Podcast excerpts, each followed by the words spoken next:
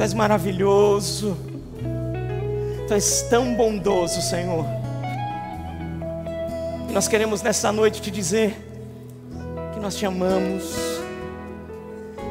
Que é o melhor lugar para nós é estar na tua presença. É muito bom ser filho. E é muito bom servi-lo. Por isso nós tributamos a Ti a honra, tributamos a Ti a glória e o louvor, e dizemos: Tu és santo, Tu és santo, santo. Diga isso diante dEle, exalte a Ele, porque não há outro igual a Ti, Senhor.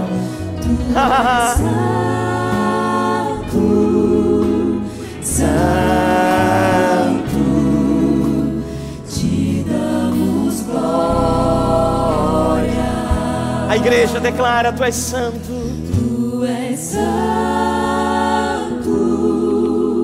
santo, Oh, Senhor, santo, igual Santo. não há. santo é o Senhor. Tu és santo, Obrigado, Jesus. Santo, te damos todos juntos em uma só voz. Aleluia! Tu és santo. Sim, Senhor. Te amamos, reconhecemos e engrandecemos.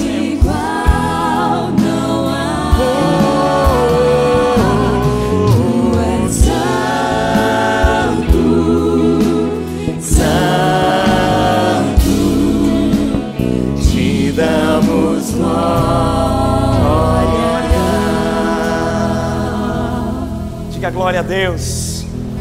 Que maravilha, você pode sentar. Que noite maravilhosa, que presença maravilhosa. Que bom poder estar junto com você nessa noite. Uma noite tão especial para a minha vida por estar aqui, podendo ter essa oportunidade de compartilhar a palavra com os amados irmãos.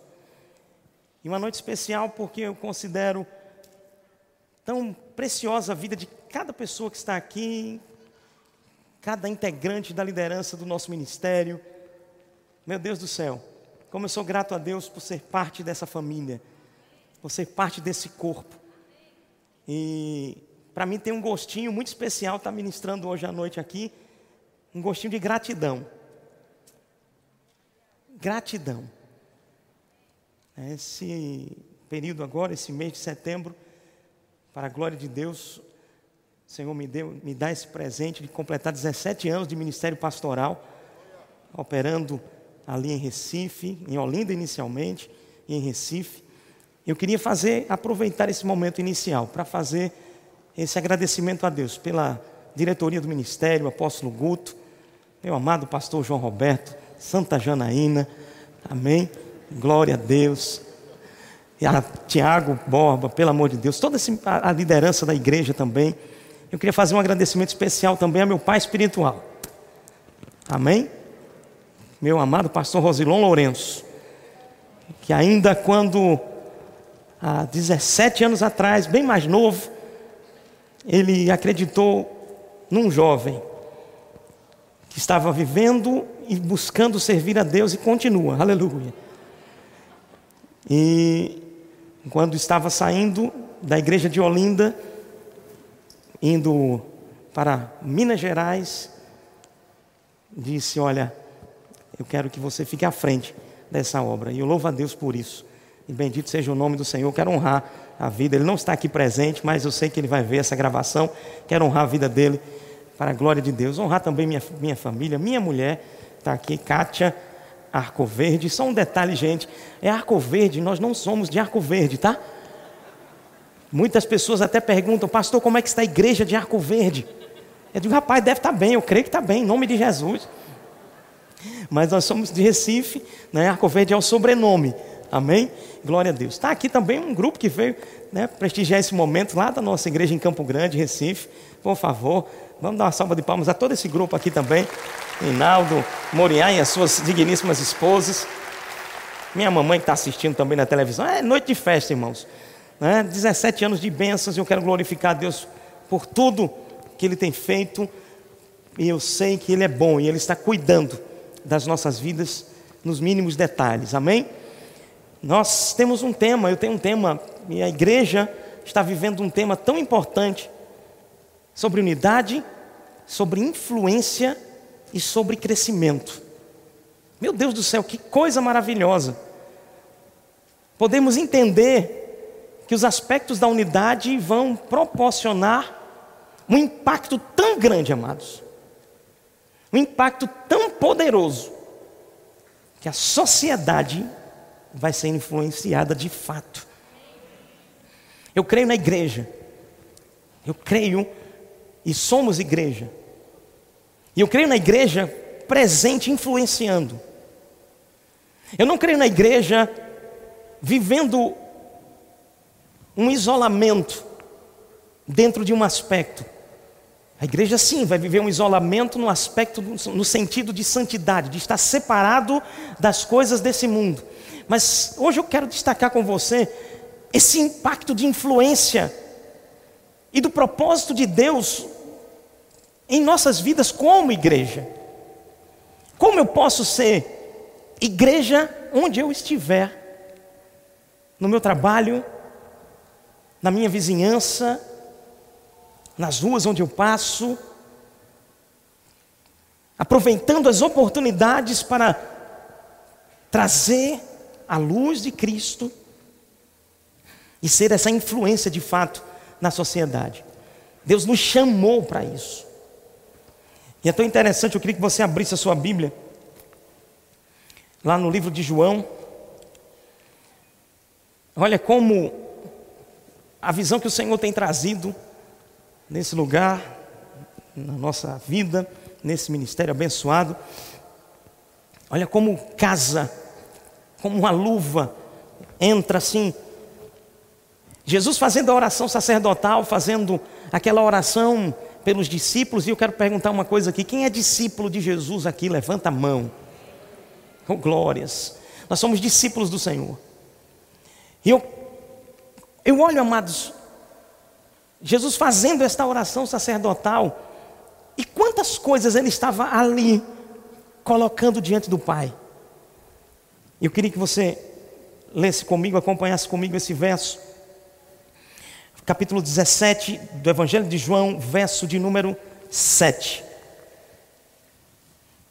E a Bíblia diz assim: Agora, eles reconhecem que todas as coisas que me tens dado provém de ti, porque eu lhes tenho transmitido as palavras que me deste.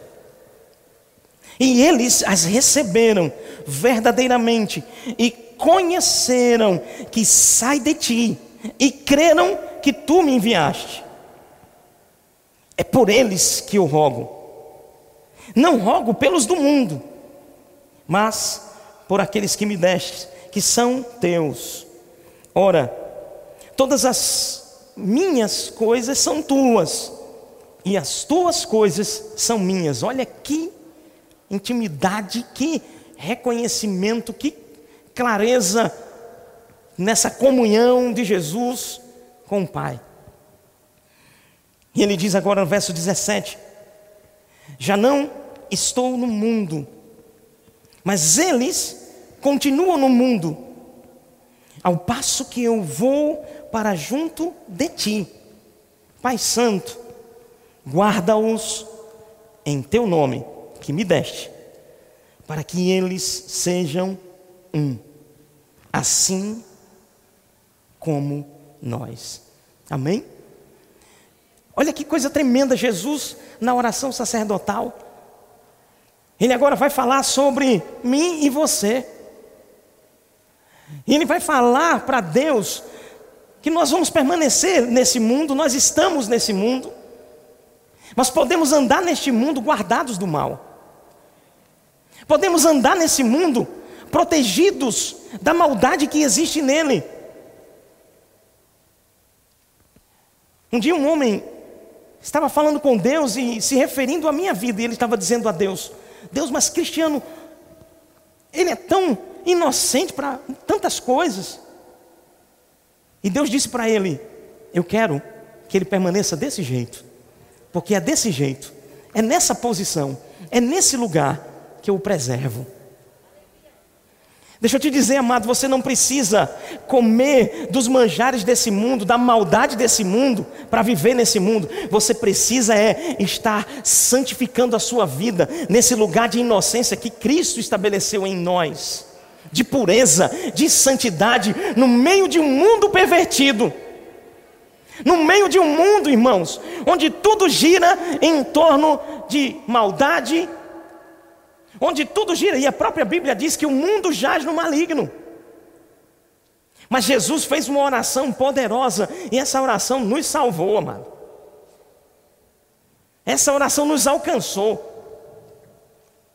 Ele disse: Olha, Deus, eu quero que eles permaneçam um. Assim, guarda-os. Podemos sim ser cristãos nessa terra, viver uma vida cristã nessa terra guardado.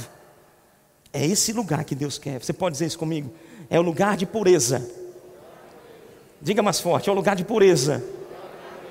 É o lugar de santidade. Que vai me preservar da maldade desse mundo. Aleluia.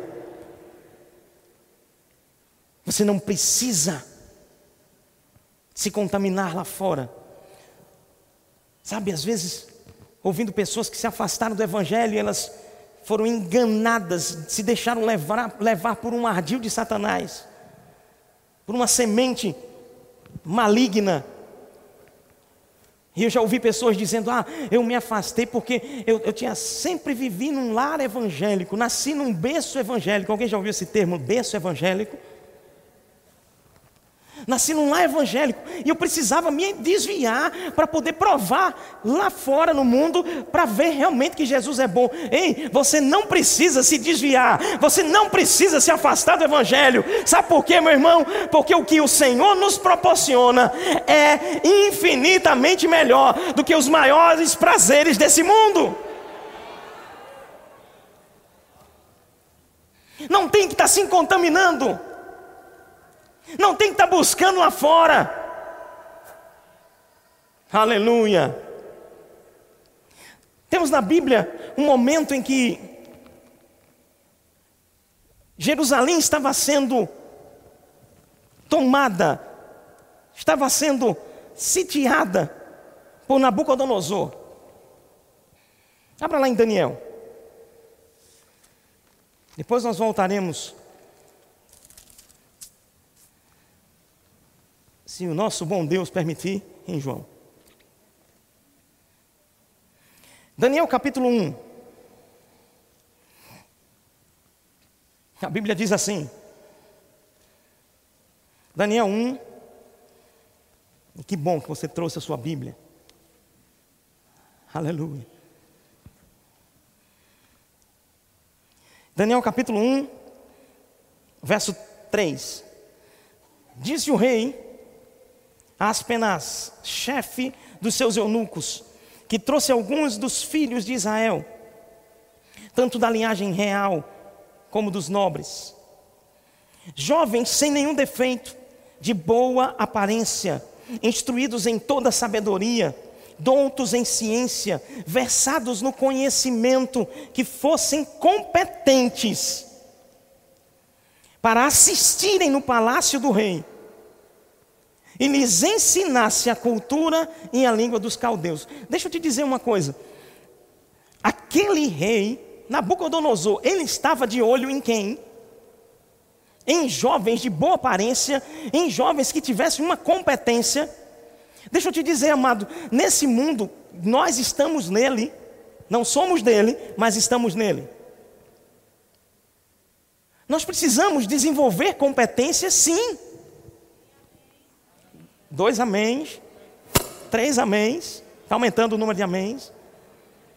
Às vezes, irmãos, nós observamos tantas pessoas com potenciais tão grandiosos, mas elas não estão desenvolvendo competência. Às vezes até colocando culpa no chamado. Mas o chamado não vai te fazer parar no desenvolvimento de, competências na sua vida, irmão. Aquele rei, ele estava de olho em competências. Vamos ter uma influência na sociedade? Vamos. Quem deseja e crê que a igreja tem uma influência na sociedade? Eu vou dizer, meu amado, a sociedade vai passar a nos ver e nos ouvir se desenvolvermos as competências adequadas aos princípios da palavra de Deus. Sabe que tem gente que, se você for para ela e for levar a palavra para ela, apenas com a palavra ela não vai te ouvir. Eu estava conversando um dia com um homem de alta patente do exército. Alta patente do exército. Minha esposa trabalha no exército há 25 anos. E eu estava conversando com um dos diretores na época, já faz um bom tempo. Cristão, firme, você pode dar um glória a Deus por isso, irmão? Alta patente, alta direção, cristão firme. Ele conversando um dia comigo, ele disse: Deus me leva em alguns lugares que dificilmente um cristão teria um acesso que eu estou tendo. Deus está me colocando estrategicamente para falar em lugares e eu creio que a igreja vai chegar nesses lugares com competência, mas não apenas com competência. Nós vamos ver um detalhe aqui importante. Todos aqueles jovens que o rei estava de olho, eles tinham competência. Aleluia. Eu me lembro, década de 90, eu, desejoso por pregar a palavra, desejoso por desenvolver muitas coisas. Um dia cheguei numa emissora de televisão, bati na porta da emissora de televisão, uma grande emissora de TV. Tinha acabado o meu ensino do segundo grau na época, aleluia. Hoje é ensino médio, né? Tinha acabado o meu ensino médio.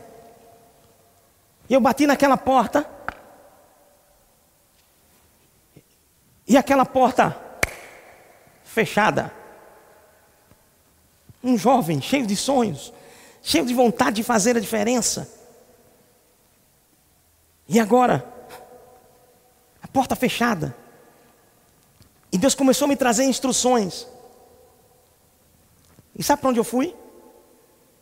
Diga assim: estudar. Não, gente, pelo amor de Deus. Diga estudar. Diga desenvolver competências.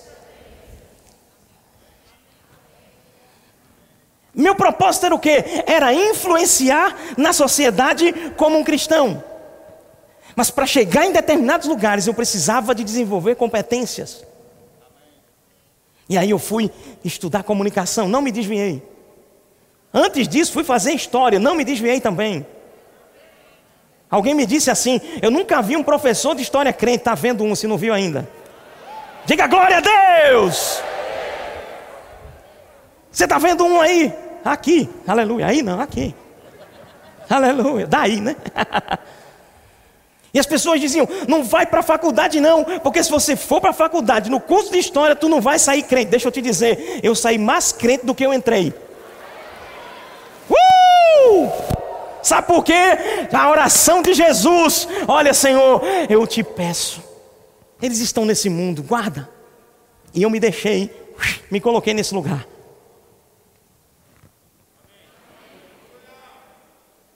Deixa eu dizer uma história antes ainda para você. Eu ia, eu gosto de bater nas portas, amado. E às vezes a porta está fechada, mas eu ainda dou insistida. Lembra que eu falei da TV? Quem lembra? Já já eu vou voltar nela. Eu me lembro eu fui estudar nessa faculdade, a primeira faculdade que eu fiz de história, década de 90. E antes de estudar na faculdade, sabe o que eu fui fazer lá? Culto.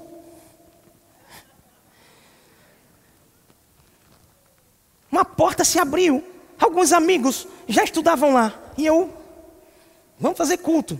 Comecei com duas pessoas no culto. E eu disse, eu vou fazer história. Aí Deus, eu estou contando isso, irmão, sabe por quê? Porque é Ele que faz. A gente faz a nossa parte, mas Ele é glorificado. Com aquilo que nós vivenciamos na presença dEle, e é para a glória dEle. Os professores, os mestres, os doutores passavam e viam o irmão. Duas pessoas ministrando a palavra, fazendo culto no campus lá, numa área do, do campus. Semestre seguinte, está o irmão sentado na cadeira da faculdade. Eu, eu vou, o que eu vou dizer aqui agora é para a glória dele. E agora, no meio da sala, pessoas diziam assim: Eita, mas vem cá, quem foi o primeiro lugar do vestibular? Quem foi o primeiro lugar do vestibular? Aí alguém olhou a lista e disse assim: Cristiano, José, Silva, Arco Verde. Aí uma professora disse: Oxe, é o irmão, é? O irmão fazendo a diferença com a pregação e com a competência. Deus vai fazer assim na sua vida, meu irmão você vai conseguir cumprir o propósito dele. E tem coisas que Deus vai te direcionar para agregar valores na competência no lugar onde Ele quer que você chegue. Tem gente querendo ir para o campo missionário e diz assim: Vou, eu tenho ensino, terminei meus estudos. Um dia um menino chegou para mim na igreja e disse: Pastor, terminei meus estudos. Foi? Como é que foi que tu terminou teus estudos? Terminei o ensino médio. Eu disse: Foi, agora que está começando, bonitão. Sabe que existem áreas que estão de portas abertas em países só por alguém que tem um curso superior na área de saúde, por exemplo?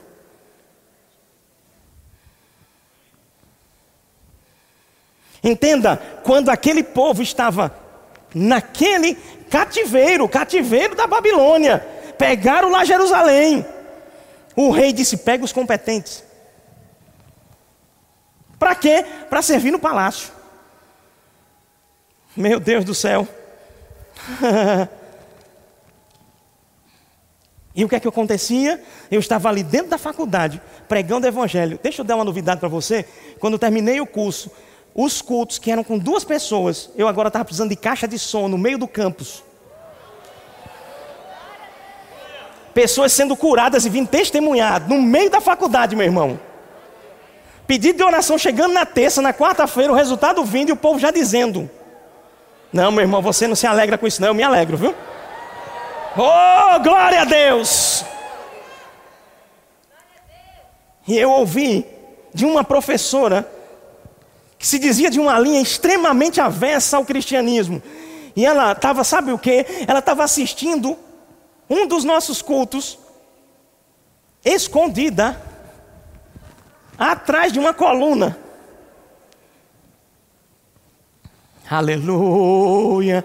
Deus vai pegar a gente aqui e vai botar em lugares estratégicos. E o que você tem de influência, de poder e de graça e de unção sobre sua vida vai mexer, vai tocar, vai alcançar lá naquele lugar que ninguém dizia que conseguiria alcançar. Mas a palavra vai entrar, meu irmão.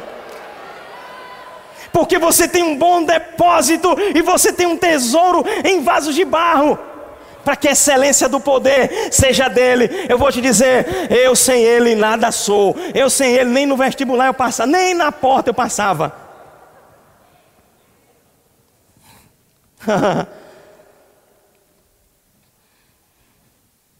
Aleluia.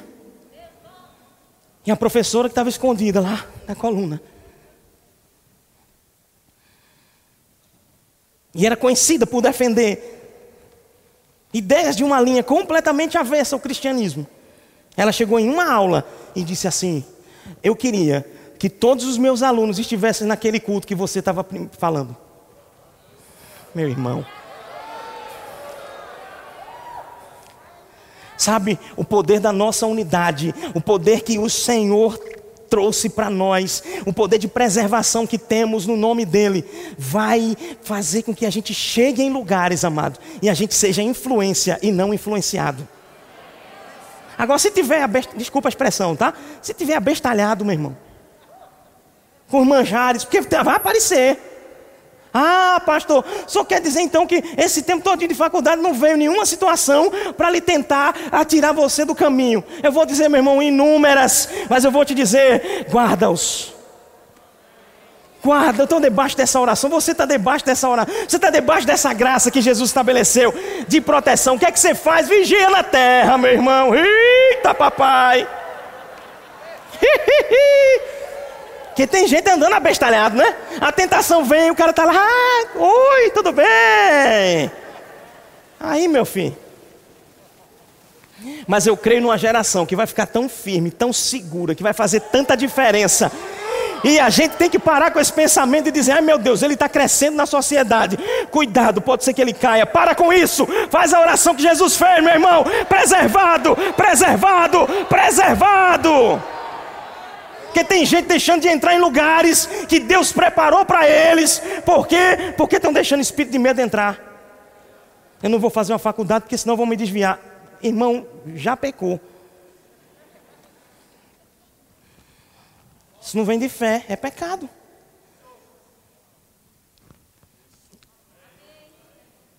Também não estou dizendo que todo mundo vai ter que fazer a faculdade. Ai, pastor, que coisa boa. Cuidado, porque você pode estar sendo chamado para fazer e está só Eu creio em empresários de sucesso. Eu creio em, em pessoas em concursos em áreas estratégicas. Mas a chave é, sabe o que? O que está dentro de nós. Sabe por quê, meu irmão? Os aplausos do mundo não podem ter a nossa vida. A minha vida, eu ouvi isso no Mais de Deus lá em Recife, de um, de um, de um jovem ministro que estava lá. Eu não lembro o nome dele. Mas ele disse, lá no Teatro Guararapes, quem estava nesse mais de Deus? Só eu minha mulher, meu Deus do céu. Janaína estava, não foi? Santa Janaína estava. Aleluia. Eu só sei que eu ouvi uma frase, eu peço, eu peço até perdão, não, não lembro exatamente o nome da pessoa, mas a frase era: Eu só tenho uma vida para viver. E esse viver, eu quero viver para a glória de Deus. Diga isso, você pode fazer essa oração para Deus agora. Senhor, eu só tenho uma vida para viver. Esse viver, eu quero viver para a glória do teu nome. Eu quero viver para a tua glória. Aleluia. Aqueles jovens, todos eles tinham competência. Nabucodonosor não era besta, não, irmão. Pegou e disse: pega os melhores para servir no palácio do rei. Agora, eu vou te dizer um detalhe importante. Dentre aqueles melhores, quatro shh, tomaram uma decisão não se contaminar com as finas iguarias do rei. Aleluia. E eles disseram: Não vou tomar desse vinho do rei, não. Não vou comer dessas especiarias do rei, não. Meu senhor, pelo amor de Deus, libera aí, please. Libera aí. Deixa eu fazer uma dieta específica eu não vou entrar em, em dietas que esse mundo está oferecendo, que esse rei está oferecendo. Eu quero, deixa eu fazer a dieta, deixa eu te dizer uma coisa. Você sabe essa história, está lá em Daniel capítulo 1. Mas eu queria que você, você está com a Bíblia aberta em Daniel? Olha o que é que ele diz agora. Ele tinha, eles tinham ficar três anos nesse contexto, irmãos. Agora, aquele chefe dos eunucos, que Daniel tinha pedido, deixa a gente. Disse, vou dar um, vou dar um, um, um vou dar uma liberação para vocês, dez dias. Aí agora a Bíblia diz assim, verso 14: Ele atendeu e os experimentou dez dias. No fim dos dez dias, a sua aparência era melhor. Estavam eles mais robustos, diga mais robustos, que todos os outros jovens. Vamos, gente. Novo, para ficar bonito, vamos lá. Mais robustos que todos os outros jovens. Olha, deixa eu te dizer uma coisa. Nós podemos fazer a diferença. Mesmo que aqueles que estão ao nosso redor estejam medianos. Você pode dizer assim, isso, isso aí. Tem gente que diz assim, está no meio da igreja até. Diz assim, não, mas isso é besteira. Deixa para lá. Aí você diz assim, eu prefiro não me contaminar com isso. Por mais que seja besteira. Sabe o que, é que você está fazendo? Me dê, eu, eu, quero, eu, eu não vou entrar nessa, nessa, nesse prato do rei, não. Eu quero mais de Deus. Aí sabe o que, é que vai acontecer? Um povo dentro do povo. Um destaque. Diz a Bíblia assim: mais do que todos os jovens que comiam das finas iguarias do rei. Com isso, o cozinheiro tirou deles as finas iguarias e o vinho que deviam beber e lhes dava legumes, ou seja, o prato que eles viam que era o prato celestial para eles naquele momento. Entenda que eu não estou dando regra aqui nem doutrina que só tem que comer legume, não. Mas naquele contexto, irmãos, eles sabiam que era necessário se abster daquilo que estava sendo oferecido. Com o propósito de quê? De algo mais da parte de Deus. Agora a Bíblia diz assim: A estes quatro jovens, Deus deu o conhecimento e a inteligência em toda cultura e sabedoria. Amado, tem coisa que Deus vai te dar pela tua vida em santidade que vai ser mais. Não, você não pegou não, que vai ser mais. Sabe, você vai andando no caminho, vai vir ideia milionária que você diz assim: Meu Deus do céu, o que é, que é isso? É porque você não está se contaminando com as finas iguarias do rei. Tá, tá limpinho, ó, o trânsito celestial na tua vida, meu irmão. Ah, pastor, minha vida não está assim não. Que seja a partir de hoje, que esteja a partir de hoje, para você sair do lugar daqueles que ficam reclamando, mesmo no meio da igreja. Dizendo, mas não, nada acontece. Já viu o que acontece às vezes? Nada acontece comigo. Será que você está se permitindo algumas coisas que Deus não permite?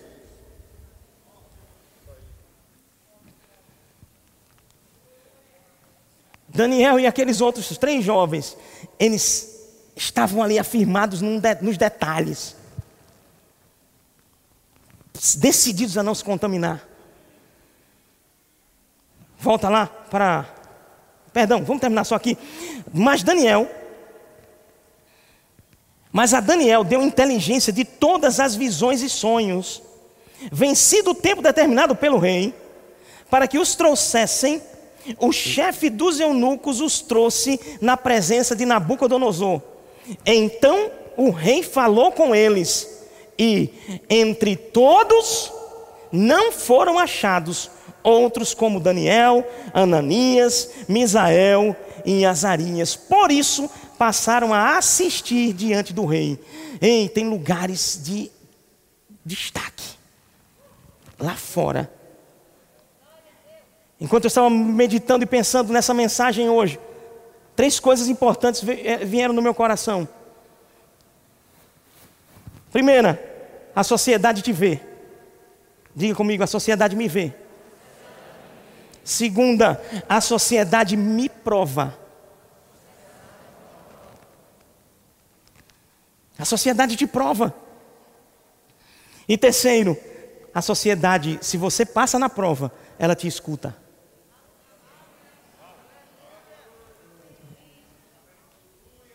Primeiro a sociedade te vê, quem é esse? Aí vê que tem competência, mas vê que tu abre brecha, vê que tu mente, vê que você faz alguma coisa do arrumadinho, a sociedade te prova. E aí diz: não, isso aí não é cristão. Quem está aqui?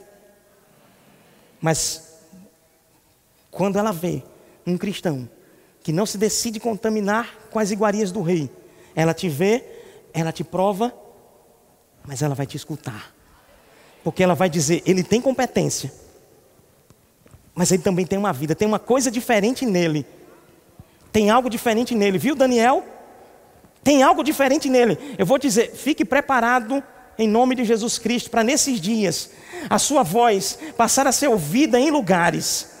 E a sua voz vai ser ouvida porque a sociedade já te viu, a sociedade já te provou e você já foi aprovado. Agora eles vão te escutar. Aleluia.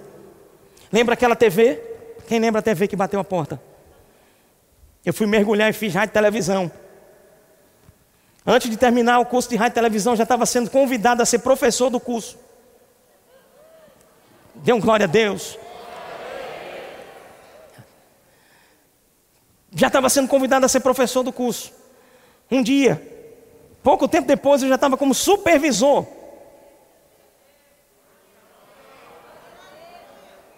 E qual era o meu trabalho? E exatamente naquelas TVs e naquela que um dia fechou a porta. Um dia eu estava subindo com o meu carro. Anos e anos depois. E sendo recebido pelo superintendente de engenharia dessa grande emissora.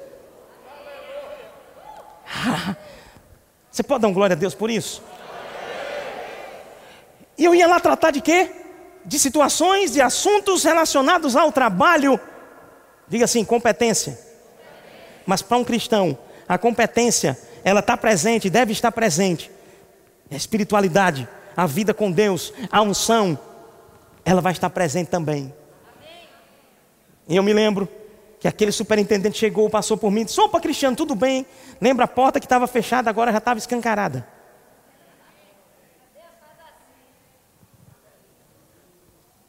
E aí ele chega: Opa, rapaz, tudo bom?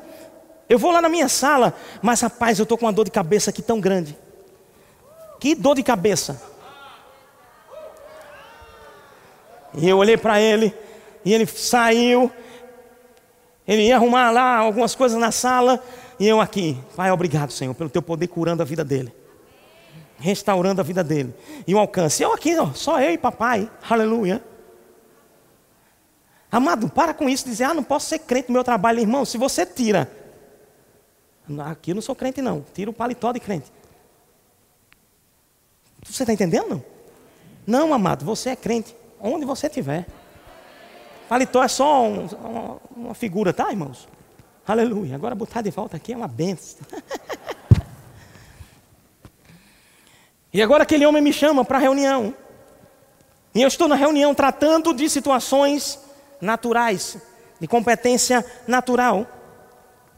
E agora estou tratando com ele. Quando ele terminou, na verdade, antes dele terminar, ele olhou para mim e fez assim: Eu não sei o que está acontecendo comigo. Deixa eu fazer para o lado de cá para ele ver que eu fiz uma. Eu não sei o que está acontecendo comigo.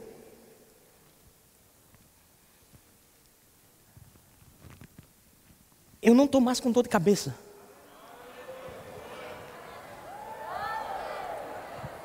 Eu olhei para ele, e a unção, meu filho, presente. Você, irmão, a unção está presente na vida do crente. Não é só na igreja, não. É lá no teu trabalho, a unção vai estar presente. E deixa eu te dizer, eu estava tratando de situações de competência natural, mas amado, o espiritual vai falar, mesmo que você não diga uma palavra. Sabe quando estavam perseguindo Estevão? A Bíblia diz lá em Atos, capítulo 7, capítulo 6, capítulo 7, aquele momento de, de perseguição e vai até a morte de Estevão. A Bíblia diz que aqueles homens que perseguiam viam o rosto de Estevão como de anjo.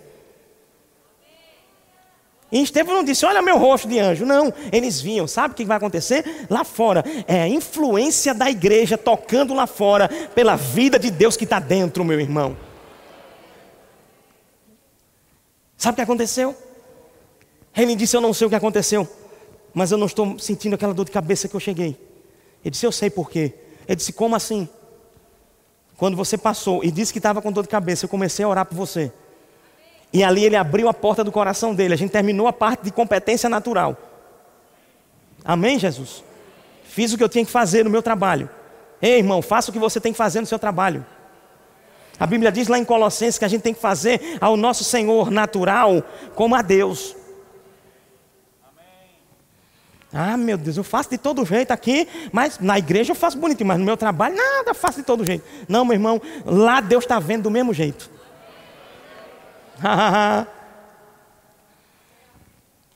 Terminei da, da questão natural, eu comecei, aí ele abriu a porta do coração. E eu comecei a trazer o evangelho para ele. Ele disse: Meu Deus, agora eu estou entendendo. Passou completamente essa dor. Eu terminei aquela conversa com aquele homem, ele me dizendo uma frase que para mim foi marcante. E marque, eu posso dizer isso para você com muita alegria e dando glória a Deus.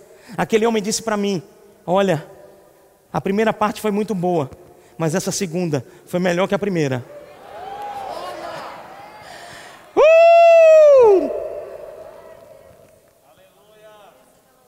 Entende, amado? Eu não estou dizendo aqui que você agora vai chegar no seu trabalho e vai passar o tempo todinho pregando para o povo.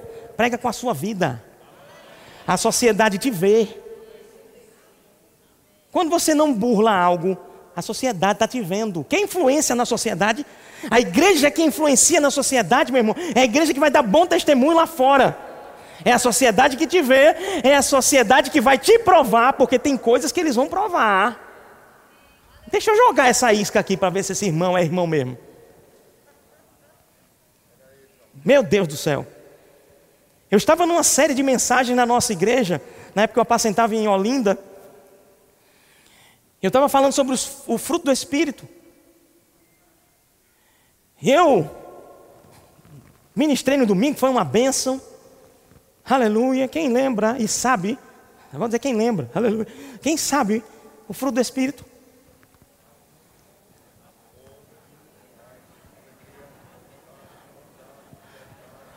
Está chegando, Jesus está revelando. E eu estava numa mensagem, meu irmão, poderosa. E agora, eu vou chegando para fazer uma visita à minha mãe. Paro o meu carro. Quando eu paro o carro na, na porta da casa dela, e eu vou abrindo, um caminhão veio com uma buzina Sabe aquela buzina de irritar? Quem já, já viu uma buzina que irrita? Hein, mocinho de Jesus? Aquela buzina que o cabo fica, meu irmão, meu irmão, meu irmão, meu irmão, meu irmão, não é assim? O cabo tem que pegar a carne e dizer, fica aqui no teu lugar. Gente, eu parei o carro de um jeito que dava para passar até um trator, um caminhão, o que mais? Avião passava por cima, né? E uma buzina, pá, caminhão, pá. E parou, do meu lado ainda ficou buzinando. Irmão, eu vou dizer para você. Eu desci do carro, dizendo assim: Jesus, esse cara está me provocando. Mas eu estou aqui, estou me segurando. Isso rápido, né? Aleluia. Estou me segurando, Jesus. Amados, quando eu abro a porta e eu desço, que a vontade da carne era dizer: dá para passar não, né? Ou você não pensaria assim? Não, irmão, só tem eu aqui que passaria ou que pensaria algo assim. Que a vontade de dizer foi essa, mas eu disse: eu vou me segurar. Vou voltar para os três pontos. A sociedade faz o quê? Te vê, te prova, para depois te ouvir. Quando eu desço do carro, que eu olho, era um casal da nossa igreja sorrindo. Você está rindo agora, né? Eu virei, eu disse: Eu não acredito. Se prepare que domingo a gente conversa no altar. Mas tem um detalhe nisso que me chamou a atenção. A esposa que estava sentada ao lado depois me disse, pastor, ele lhe viu de longe. E ele disse: Vamos ver se o pastor está vivendo o que está pregando. Esse merecia uma pisa dobrada. Não faça isso, não, irmão, pelo amor de Deus. Mas eu lhe digo, meu irmão, graças a Deus, a sociedade me viu, a sociedade provou. Depois ele estava sentado para me ouvir. Somos provados a cada dia. Provação não é só do diabo. Tem, aliás, tentação não é só o diabo, não, irmão. Às vezes tentação vai vir de outras formas. Ele é que é o pai da tentação, obviamente. Mas tem coisas nessa vida, irmãos, que a sociedade vai provar, para tentar ver se você cai ou não. Preste atenção. Amém? Para finalizar, abra lá em Filipenses. Filipenses capítulo 2. O apóstolo Paulo, escrevendo à igreja de Filipos, diz assim no capítulo 2, verso de número 15. Verso 14: Fazem tudo sem murmurações, nem contendas, para que vos torneis irrepreensíveis e sinceros, filho de Deus, inculpáveis, aonde? No meio, diga assim, no meio de uma geração pervertida e corrupta. Diga, pervertida e corrupta. Amado, nós estamos no meio de uma geração pervertida e corrupta, mas nós não somos pervertidos nem corruptos, nós fomos chamados para a santidade, nós fomos chamados para fazer a diferença, para resplandecer a glória de Deus. No meio de uma geração pervertida e corrupta, olha como podemos influenciar na sociedade. Na qual resplandeceis como que? Luzeiro, meu irmão. Nós somos chamados para, no meio desse mundo pervertido e corrupto, resplandecer. Então, eu vou te dizer uma coisa: resplandeça. Resplandeça. Resplandeçamos todos os dias na nossa vida. Aleluia. Em João 17, ele diz, agora no verso 14: Eu lhes tenho dado a tua palavra, e o mundo vos, os odiou, porque eles não são do mundo, como também não sou. Não peço que os tires do mundo, e sim que os livres e guardes do mal. Eles não são do mundo, como também não sou. Santifica-os na verdade, a tua palavra é a verdade. É assim que vamos resplandecer como luzeiros, protegidos no meio de uma geração corrupta e pervertida. Quero orar por você nesse momento. Senhor Deus bendito e santo. Senhor, tantas coisas foram compartilhadas nessa noite. Eu sei que há um poder disponível para a tua igreja, para os teus filhos, para o teu povo. Senhor, como foi compartilhado que somos uma influência na sociedade, a igreja é uma influência na sociedade. Nós queremos sim, Pai. Queremos que a nossa unidade seja tão impactante e que traga um poder tão virtuoso, tão precioso e toque essas vidas que estão lá fora. Porque eu sei, Senhor, que eles vão olhar e vão ser influenciados e tocados por tudo aquilo que está em nós. Senhor, obrigado pela tua graça que nos preserva, pela tua unção que nos capacita a fazer aquilo que o Senhor quer que façamos no nosso trabalho, na nossa universidade, na nossa casa, na nossa vizinhança. Porque, Senhor, mesmo sendo vistos pela sociedade, mesmo sendo provados pela sociedade, sabemos que, sobretudo, queremos estar na posição de vistos e provados e aprovados primeiro por Ti porque também não queremos nos adequar aos princípios desse mundo para agradar a sociedade. Mas nós vamos estar, Senhor Deus, como luzeiros nela, fazendo a diferença e glorificando o teu santo e glorioso nome. Te louvamos em nome de Jesus. Amém. Glória a Deus.